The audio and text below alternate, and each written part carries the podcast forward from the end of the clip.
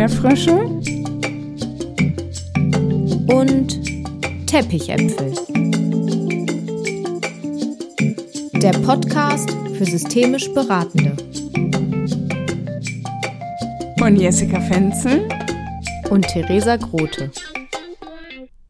Hi, du findest das systemische Denken genauso cool wie wir? Dann bist du hier absolut richtig. Der Podcast ist genau richtig für dich, wenn du sicher und souverän in deinen Beratungsgesprächen auftreten möchtest. Denn systemische Herangehensweisen machen den Unterschied, der einen Unterschied macht. In der letzten Folge ging es bereits um die Auftragsklärung und wir haben euch nach euren Struggles zum Thema Auftragsklärung gefragt. Vielen Dank für eure Nachrichten. Diese werden heute aufgegriffen. Es geht unter anderem um verdeckte Aufträge und Methoden der Auftragsklärung. Viel Spaß! Anknüpfend an die letzte Episode Auftragsklärung 1 möchte ich nochmal über die vier großen A's zu Beginn einer Beratung sprechen. Denn oft werden diese vier großen A's auch synonym verwendet und ich möchte heute dazu aufrufen, sie wirklich alle vier getrennt voneinander zu betrachten. Das erste große A ist der Anlass.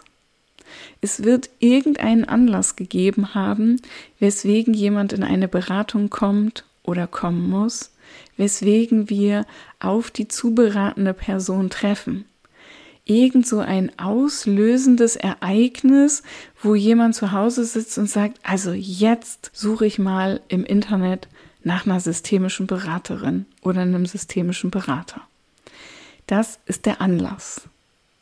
Das zweite A ist das Anliegen. Also jemand kommt in die Beratung und hat ein Anliegen und sagt, ich möchte mehr von, ich möchte weniger von dies und jenem, ich möchte, dass das weg ist, ich möchte das loswerden. Das wäre das Anliegen. Und das dritte große A ist der Auftrag. Und der Auftrag der differenziert sich, indem klar wird, und was davon können wir heute schaffen? Und was wäre für Sie ein gutes Ergebnis des heutigen Gespräches? Und was kann ich dazu beitragen? Was wollen wir beide, wir drei, wir vier, je nachdem, heute hier miteinander tun, um das, was Sie sich wünschen, auch wirklich zu erreichen? Das ist der Auftrag. Und das vierte A ist sowas wie ein Ausblick schon zu Beginn der Sitzung. Also wie möchten Sie herausgehen, wenn Sie Ihren Auftrag erreicht haben? Wie werden Sie sich dann fühlen? Wo sehen Sie sich mit der Erreichung dieses Ziels in zwei Jahren, in fünf Jahren? Das ist sozusagen so ein Ausblick in den Zukunftsraum, zu sagen, also wenn wir heute gemeinsam an diesem Auftrag arbeiten, welche Auswirkung hat das auf die Zukunft? Und ich glaube, dass es total gut ist, über alle vier A zu sprechen, aber eben nicht so als Brei miteinander vermixt, sondern zuerst nach dem Anlass zu fragen, dann nach dem Anliegen, dann nach dem Auftrag und dann in den Ausblick zu gehen. Und dann geht's natürlich richtig los. Wir haben euch gefragt, was sind mögliche Hindernisse, die begünstigen, dass ihr diesen wertvollen Schlüssel für erfolgreiche Gespräche, nämlich die Auftragsklärung, nicht immer oder nicht immer im vollen Umfang nutzt. Und diese Dinge, die ihr uns zugespielt habt, diese Antworten möchte ich jetzt gerne durchgehen. Ihr habt gesagt, manchmal habe ich Angst, noch mehr Fragen zu stellen, weil mein Gegenüber dann denkt, ich bin schwer von KP und ich checke nicht, worum es geht. Das Schlimmste könnte dann sein, dass die zu beratende Person sagt, haben Sie es immer noch nicht kapiert? Meine Idee dazu, ganz ehrlich, das habe ich in so vielen Jahren systemischer Beratung noch nie gehört. Ich glaube, die Menschen freuen sich darauf, dass wir nachfragen, dass sich jemand Zeit nimmt, das ganz genau verstehen zu wollen und dass man nochmal eine Runde dreht, um das Gegenüber einzuladen, diesen Auftrag wirklich von allen Seiten zu beleuchten, auch körperlich zu fühlen und richtig gut zu begreifen. Einige von euch haben gesagt, wenn ich so viel Zeit mit Auftragsklärung verplempere, dann habe ich hinterher für die Bearbeitung dieses Auftrages nicht mehr genug Zeit. Das kann ich ziemlich gut verstehen. Meine Idee dazu ist, dass es ganz wichtig ist, keine Zeit zu sparen, sondern wirklich auch bei der Auftragsklärung zu bleiben, so lange, bis ich sie verstanden habe. Dazu ein mini kleines Beispiel aus dieser Woche. Ich habe mit einer Klientin gesprochen, die nach meinem Gefühl einen sehr hohen Gesprächsbedarf hatte und die alles ganz breit und tief erzählen wollte. Und ich habe dann immer mal wieder zwischengefragt, so, und was wäre ein gutes Ergebnis? und was kann ich so dazu beitragen? Und sie hat immer noch mal wieder ausgeholt und hat immer noch mal wieder erzählt von ihrer jetzigen Situation und wie das gerade so ist mit ihrem Anliegen. Nach 35 Minuten bin ich dann auch ein bisschen unruhig geworden, habe so auf die Uhr geguckt und so gedacht, hm, also ich, ich probiere es jetzt nochmal mit der Auftragsklärung und habe dann nochmal ganz ähm, bewusst angesetzt und gefragt, was möchten Sie ganz konkret heute hier aus unserer Sitzung mit rausnehmen? Und dann hat sie in die Kamera geguckt, weil es war eine digitale Beratung, und hat gesagt, ähm, eigentlich bin ich schon fertig. Es war mir so wichtig, heute mal erzählen zu können, was mich gerade alles beschäftigt, so zu Beginn dieses neuen Jahres dass ich jetzt schon bestmöglichst aus dieser Sitzung rausgehe. Und sie hat sich bei mir bedankt, hat gesagt, danke, dass Sie auch nochmal so nachgefragt haben, weil ich jetzt weiß, wow, ich habe eigentlich alles, was ich für heute brauche. Und die restlichen Minuten dieser ganzen Stunde haben wir dann gar nicht mehr genutzt. Und ich glaube, dass es wirklich wichtig ist, Auftragsklärung nicht als Zeitverschwendung zu sehen, sondern als ganz wertvolle Maßnahme, um Gespräche zu strukturieren. Bei uns ist auch angekommen, dass ihr gesagt habt, wenn der Auftrag der zu beratenden Person mit meinem eigenen Wertesystem kollidiert oder ich ihn als so fadenscheinig erlebe, dann wird es irgendwie schwierig mit der Auftragsklärung und dann möchte ich am liebsten innerlich aussteigen, weil meine eigene Wertehaltung eigentlich gar nicht zulässt, dass ich dann noch genauer hingucke. Einige haben gesagt, wenn ich das Gefühl habe, ich fühle nicht wirklich, was mein Gegenüber meint, dann steige ich innerlich aus. Und auch das kann ich gut verstehen. Und ich glaube, dass hier die Haltung von Kongruenz und Echtheit wirklich wichtig ist. Dass ich schon so früh wie möglich meinem Gegenüber anbiete. Für mich ist es gerade mit meinen Vorstellungen von diesem Leben wirklich schwer, ihnen dazu zu hören. Oder ich habe das Gefühl, sie werfen mir hier so einen Auftrag hin, der aber nicht so richtig schwingt. Ich fühle den nicht so richtig. Und da den Mut zu haben, wirklich auch die eigenen Dinge ins Gespräch zu bringen, als Angebot, wertschätzend und mit einer Idee von Hypothetisieren, das heißt, es könnte so sein, aber es könnte auch anders sein, ist das, glaube ich, ein ganz wertvoller Baustein von Auftragsklärung. Dann habt ihr gesagt, manchmal spüre ich, dass es meinem Gegenüber schwer fällt, den Auftrag kristallklar auszusprechen. Ich wünsche mir mehr. Ich will das.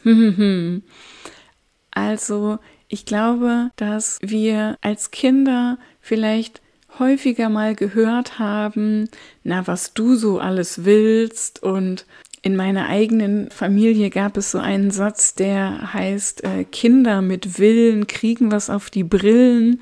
Ich weiß gar nicht, ob es sowas heute noch gibt. Und ich glaube, da wird so deutlich, manchmal ist es auch echt schwer, seinen Auftrag so wirklich klar zu formulieren, zu seinen eigenen Bedürfnissen zu stehen und auch klar zu formulieren, ich möchte hier heute rausgehen mit. Und manchmal glaube ich, dass zu beratende Personen sich auch nicht trauen, Aufträge auszusprechen, weil diese Aufträge mit Tabus belegt sind, weil es in Systemen so Ideen oder Glaubenssätze gibt, die hinderlich sind.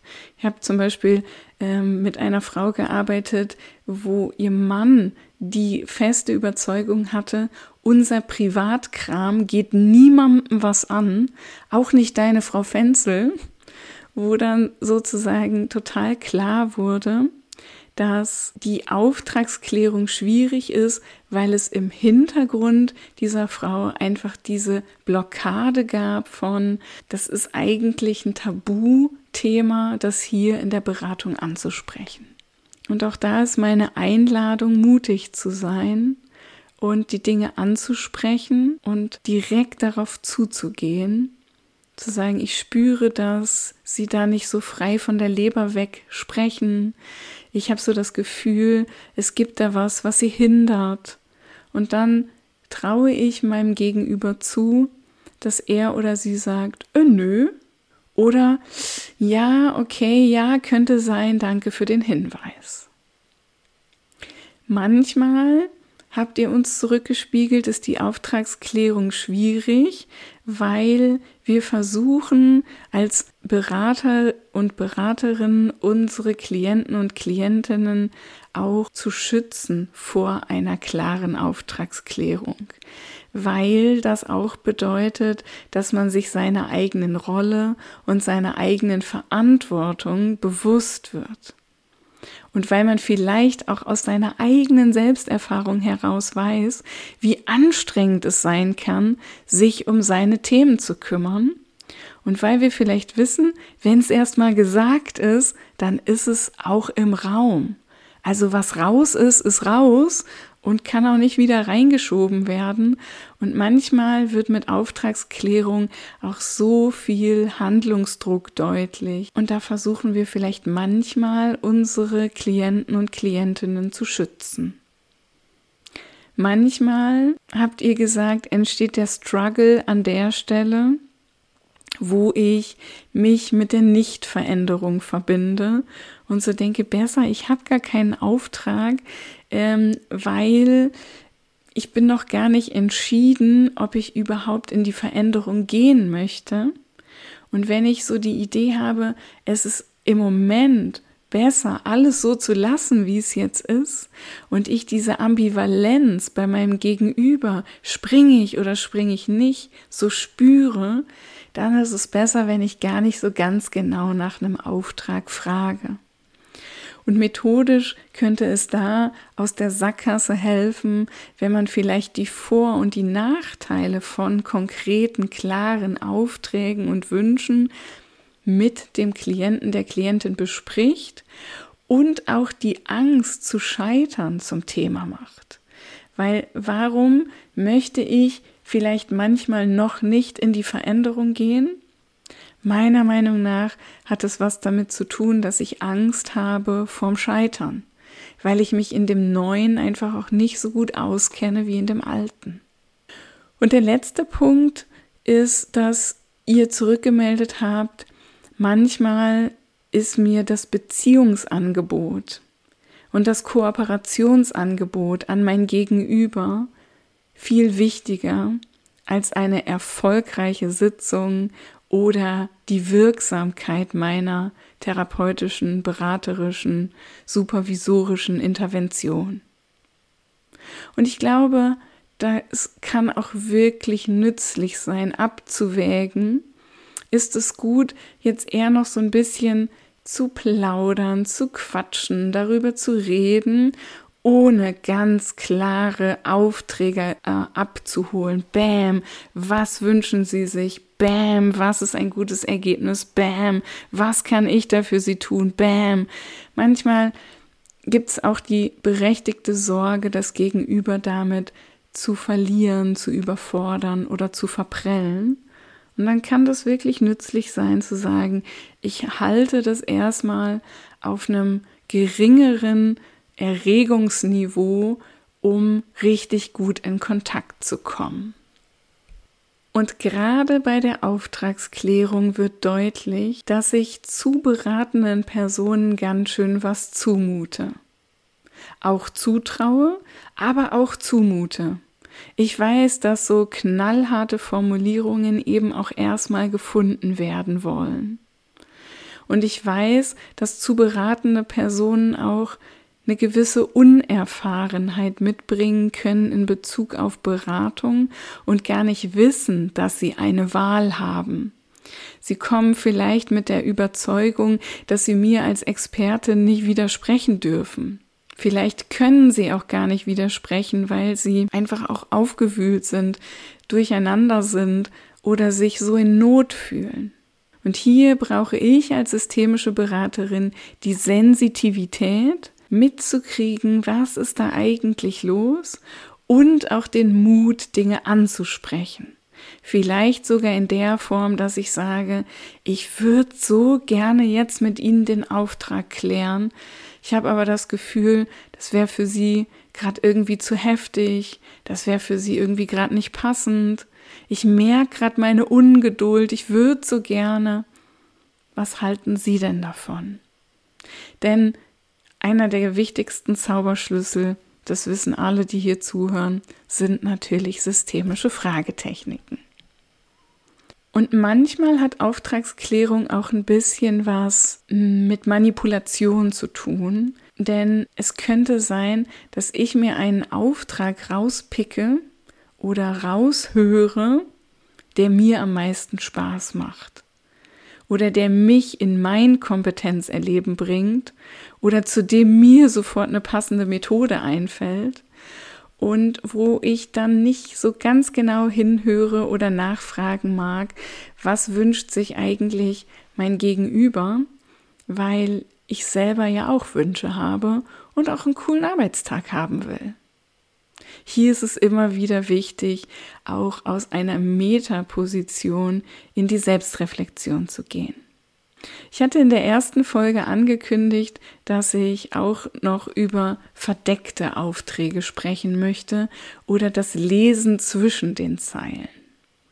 Bei verdeckten Aufträgen werde ich als Beraterin gleich mit eingeladen, Dinge abzustellen oder wegzumachen, die eigentlich nicht klar benannt werden, wo aber jemand die Erwartung hat, na, wenn ich zur Beratung komme, dann könnten Sie doch als systemische Beraterin bitte das hier mal reduzieren, abstellen, kleiner machen also Sie könnten sich doch darum kümmern. Und wenn ich dann so genau nach einer Auftragsklärung frage, dann zerschieße ich damit natürlich auch die Illusion bei meinem Gegenüber, dass ich irgendwas für ihn oder sie tun kann.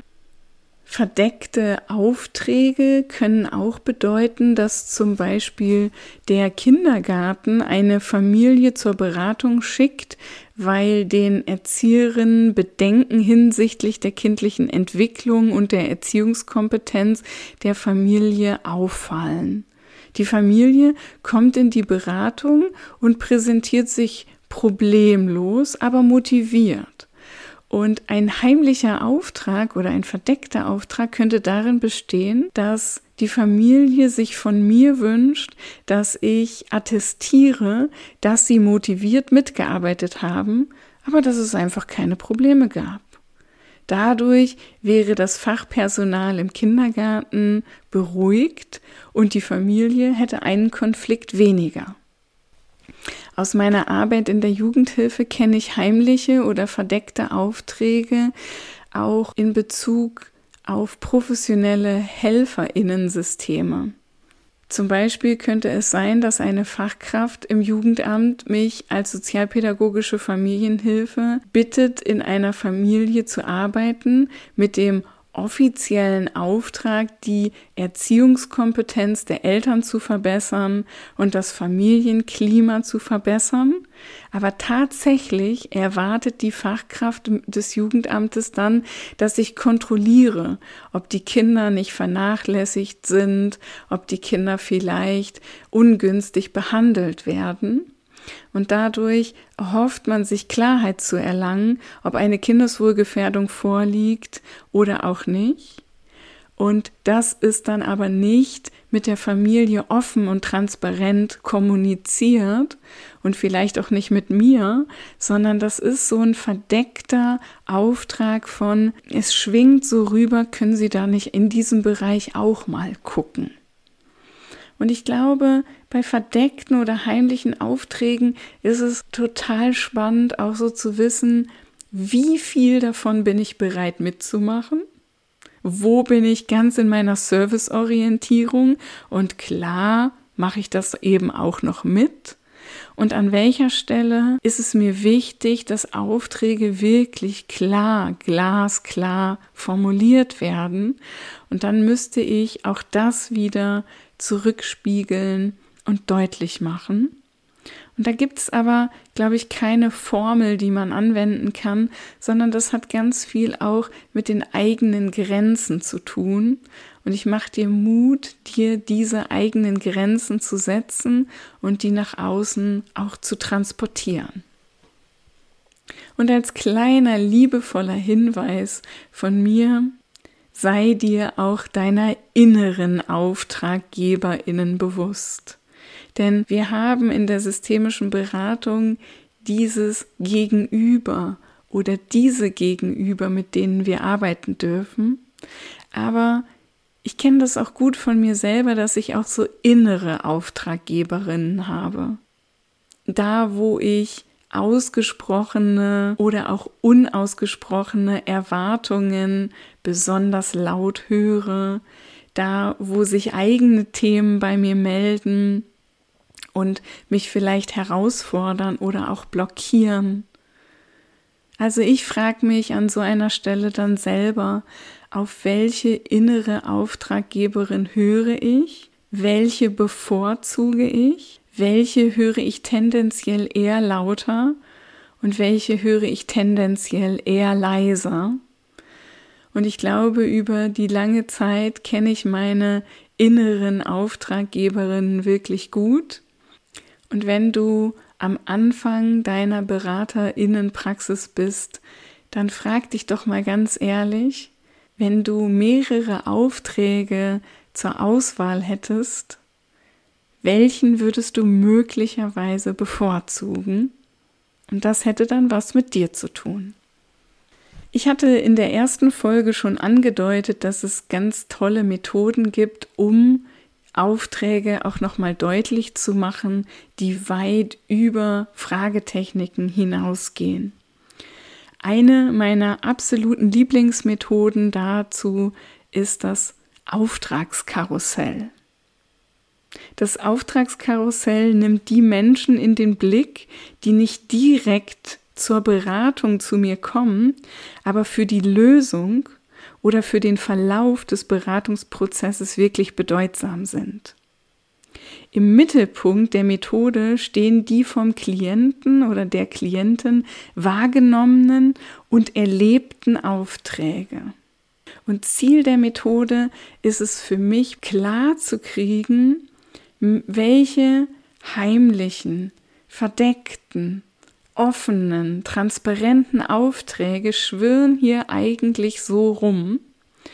Und ich nehme mir dann meistens ein richtig großes Blatt Papier und mal mich auf und so ein Mini-Genogramm von der Person, die ich beraten darf und wichtige andere Menschen drumrum je nachdem, in welchem Kontext, also im Kontext von Jugendhilfe, gehört dann natürlich die Institution Jugendamt dazu oder zum Beispiel die tatsächlich mitarbeitenden Personen im Jugendamt, die ja auch nochmal ganz unterschiedlich sind.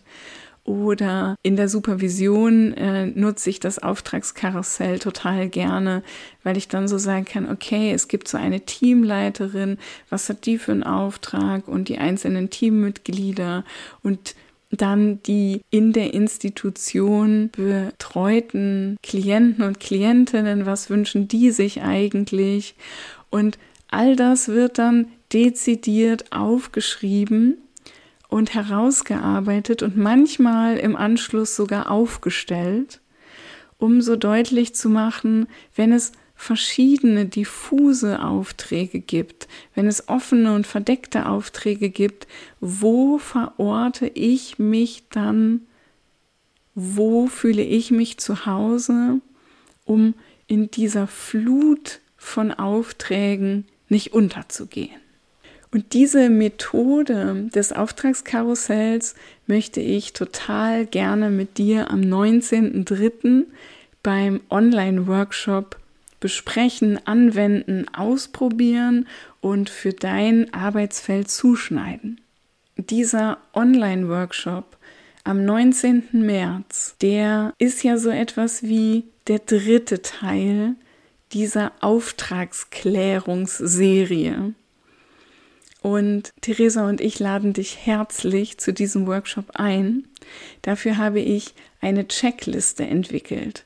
Und ich habe auf zwei DIN A4 Seiten mal alle möglichen systemischen Fragen zusammengestellt, die für die Auftragsklärung nützlich sein kann und wo du vielleicht auch in der Sitzung mal so abhaken kannst, was habe ich schon gut geklärt und wo gibt es vielleicht noch Punkte, die ich in der Auftragsklärung noch stärker berücksichtigen darf. Ich würde mich total freuen, wenn du bei diesem Workshop dabei bist, wenn du auf die Homepage www.flow.de gehst, dir die Informationen dazu anguckst und dich dann per E-Mail anmeldest. Wir freuen uns auf eure Erfahrungen, die ihr mit dem Thema macht. Schreibt uns hierfür gerne eine Nachricht auf unserer Instagram-Seite unter flow. oder unter unserem Beitrag zum Thema oder eine E-Mail an erdbeerfrösche und teppichäpfel at web.de. Und dann haben wir noch ein Anliegen. Es gibt seit neuestem die Funktion, dass man auf Spotify die Podcasts bewerten kann. Wenn euch der Podcast gefällt, würden wir uns über eine 5-Sterne-Bewertung von euch freuen. In der nächsten Woche geht es dann mit einem Interview zum Thema Widerstand in der Beratung weiter. Bis dann. Join the next level.